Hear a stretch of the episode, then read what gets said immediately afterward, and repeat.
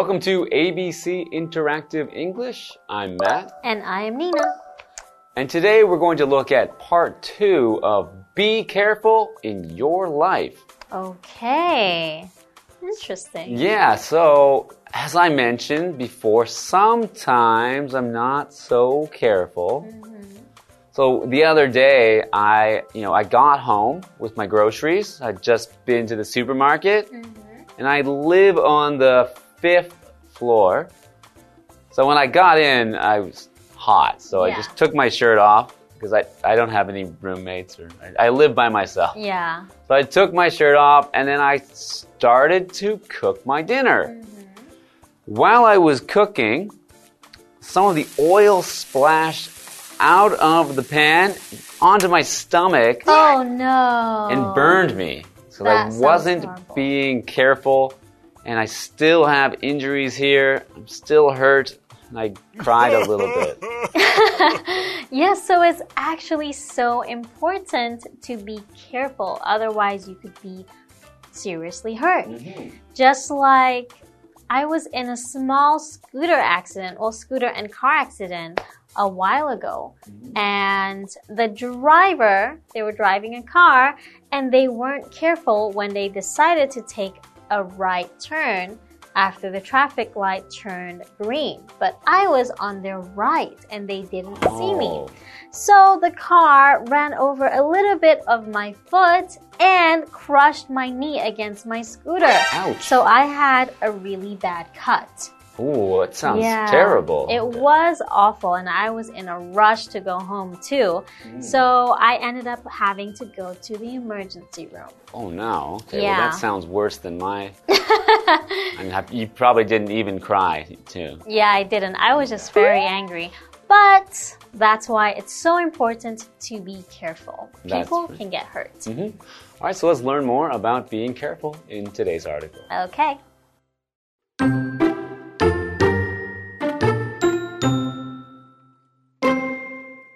Fran also pays attention to everything around her. She watches out for strange people and situations. When she crosses the street, she watches out for dangerous cars.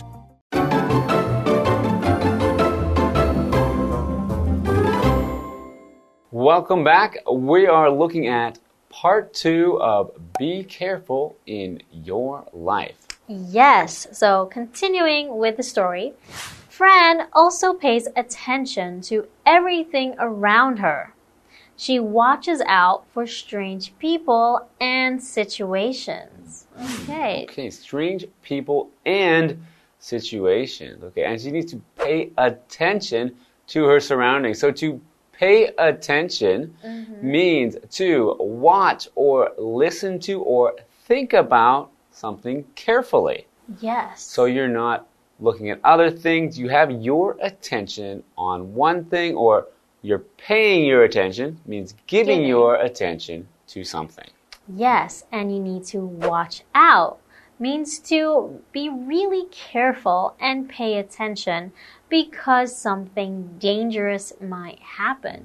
Hmm. Yeah, so an example would be watch out for the slippery floor. You might slip and fall. Mm. So Fran is very careful. She watches out for strange situations or mm-hmm. things that are happening, mm-hmm. which reminds me of something that happened when I was younger. When my mother accidentally set the kitchen on fire. Wow. Yes, so she was cooking and then she had to rush to go to teach because she was an English teacher back then. Mm-hmm. And she forgot to switch off the fire on the stove. Yeah, so she was teaching and the neighbors noticed that smoke was coming from the top of the building. Okay. Yeah, so they told us, and I ran upstairs and noticed that the kitchen was on fire and there Oh, was no. smoke everywhere. So I went and told my parents, and people called 911. Mm-hmm. Luckily, no one got hurt, but that's a great example of how it's so important to be careful with situations like this. That's right. And it's a good thing that your neighbor was paying attention to notice the strange situation. Exactly. So, a situation is the things that are happening and the way they are happening at a certain time in a certain place. Mm-hmm. So, in this case, the situation was strange in your house because there was smoke coming out of your home. Yes. So, the neighbor saw this strange situation and did something about it. Luckily, yes.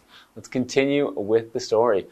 When she crosses the street, she watches out for dangerous cars. Mm, they could be driving really fast, right? Mm-hmm, yes.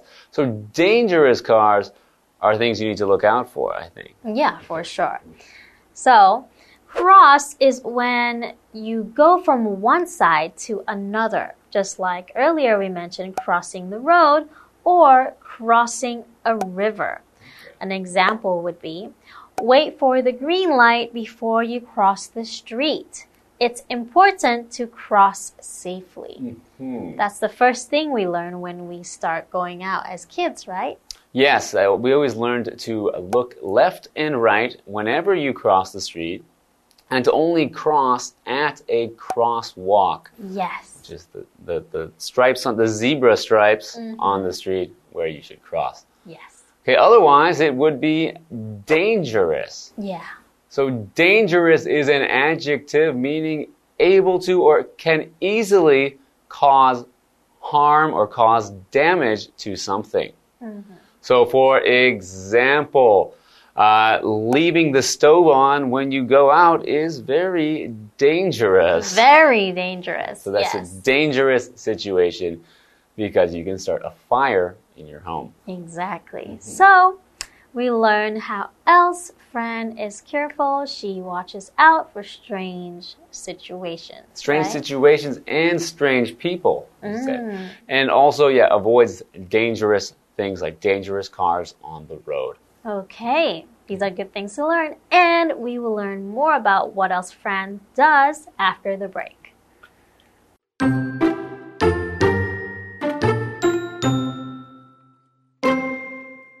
Third, Fran is careful with her money. She likes to shop on the internet. However, she only shops on safe websites. They won't try to steal her money. Fran wants to have a good life. She also wants to be safe. You can have those too. You just need to be careful in your life.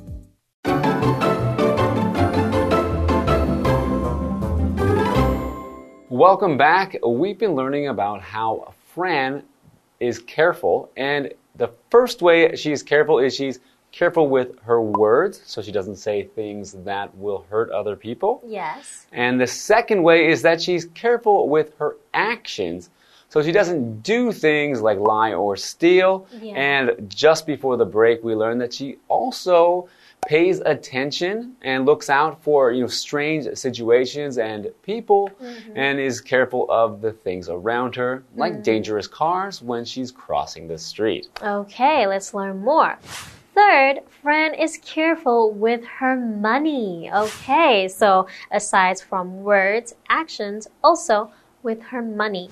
She likes to shop on the internet. Huh. So when you shop as a verb, it means you go to a store to buy things. But actually, nowadays you can also buy things online, so you don't mm-hmm. have to go to a store. For example, we need to shop for groceries. Let's go to the supermarket and buy what we need. okay You know, speaking of that, I don't remember the last time I went to a supermarket okay because nowadays you can order your groceries online right and have it delivered to your house within 20 minutes. yeah that is great and i've tried that a few times Yeah. but I really, I still prefer to shop in the supermarket, at least for that kind of thing, because I find when I'm buying vegetables, I like to look through and find like the nicest looking and the Ah. biggest vegetables. But when I order from one of the food delivery services, they just pick the small ones or the, the first one they find. Oh yeah, So, that's true. So it, you don't best. really get the best one, Mhm. right? Okay. However, she only shops on safe websites. They won't try to steal her money. Okay, so she's careful with where she shops online. Mhm. Okay, so safe. What is safe?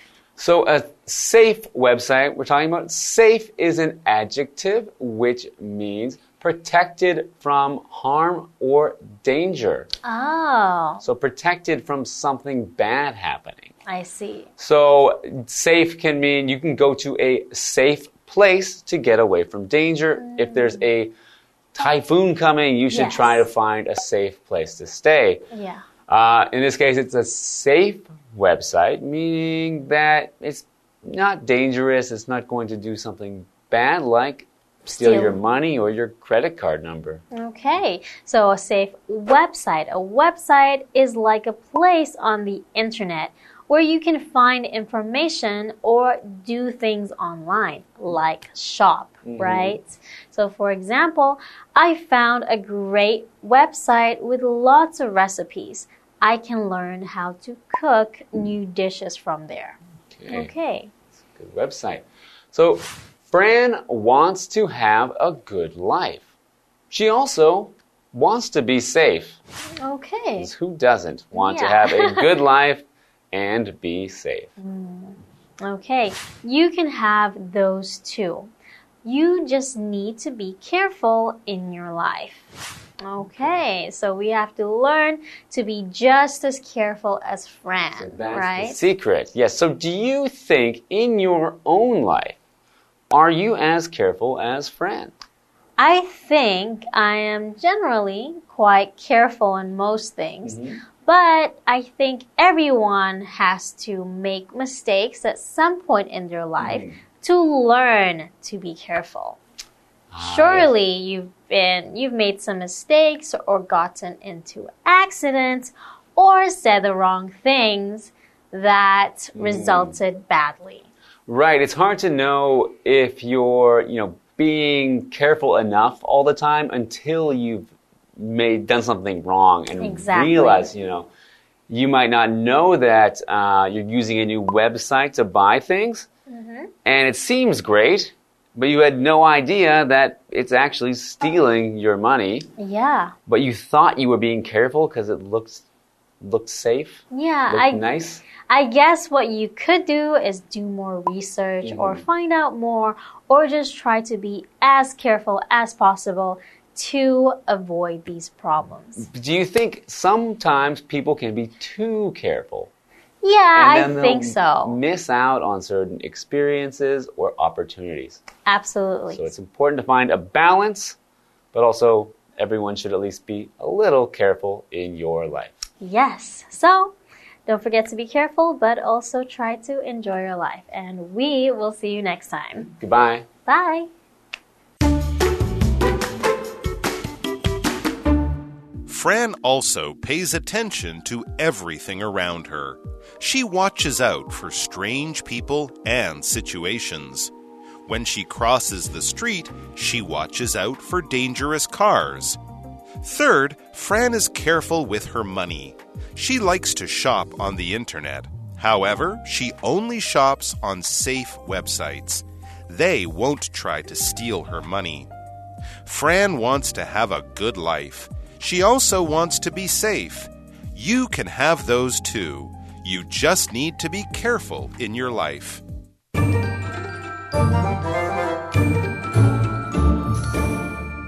Hi, I'm Tina。我们来看这一课的重点单字。第一个，cross，cross，动词，穿越、越过。He crossed the river on a narrow bridge。他穿过一座窄桥渡河。下一个单字，dangerous，dangerous，形容词，危险的。Climbing mountains alone can be dangerous。独自登山可能是危险的。下一个单字 shop，shop，动词，购物。 She went to the supermarket to shop for milk。她去超市购买牛奶。最后一个单字 safe，safe，形容词，安全的。Keep your valuables in a safe place。 把你的贵重物品放在安全的地方。Valuables 指的是贵重物品。 接着我们来看重点文法。第一个，pay attention to everything around her，留心她周遭的一切。Pay attention 表示关心、注意，它的后面先接上 to，再接受词。Around 是介系词，表示在周围、附近的意思。我们来看看这个例句：Tom didn't pay attention to the warning signs here. Tom 没有注意到这里的警告标示。Warning 指的是警告。下一个文法 ，watch out for 加名词，注意、当心什么东西。我们来看看这个例句：Watch out for cars when crossing the street. 过马路时注意车辆。最后一个文法，on the internet 网路上，internet 指的是网路，注意这里的 i 要大写，也可以说 on the net。我们来看看这个例句。I wish I could find a boyfriend. Why don't you try meeting somebody on the internet? Never again. The last time I tried dating on the internet, the guy's picture was so handsome and he had a six pack. Okay, what's wrong with that? What happened? Well, when we met up in person, he didn't look like his photo at all. He was bald and had a beer belly. So he used a fake photo? No, apparently his photo was from 20 years ago. 以上就是这一课的重点单词跟文法，我们下一课再见，拜拜。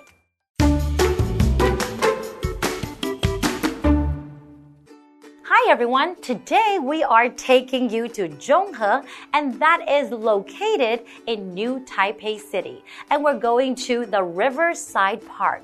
Now usually these riverside parks are used for flood control. But aside from the flood control, this is like a big area where you can enjoy the natural beauty of Taiwan. And there are many beautiful bicycle paths as well. So don't forget to pay a visit. Let's learn more about the Riverside Park. There is a relaxing riverside park in the Zhonghe district of New Taipei City. Let us learn the functions of a riverside park and about the scenery along the way. Riverside parks are usually used for flood control. After a typhoon or heavy rain, the river floods. In order to solve the problem, the government developed some unused space and built dikes to reduce the threat posed by the surging river. Besides flood control, riverside parks also provide a green space for the public to relax. The government built bicycle paths to create a safe and comfortable cycling environment. You can admire the Riverside Gallery during your bike ride. Passing through this gallery is like entering a Chinese Western art museum. There are several famous paintings with modern elements. They are interesting and creative. This riverside park also has a rich ecology filled with many different animals and plants. Fish and insects attract flocks of birds searching for food. This is their ecological paradise, so we need to protect this place. We should not dump trash and destroy their living environment. At the end of the bike trip is the Crescent Bridge. There are viewing platforms for people to walk on. The light shows at night are beautiful. Neon lights light up the arched bridge, adding a wonderful visual feast to the Riverside Park. No wonder this is a popular photography spot in New Taipei City.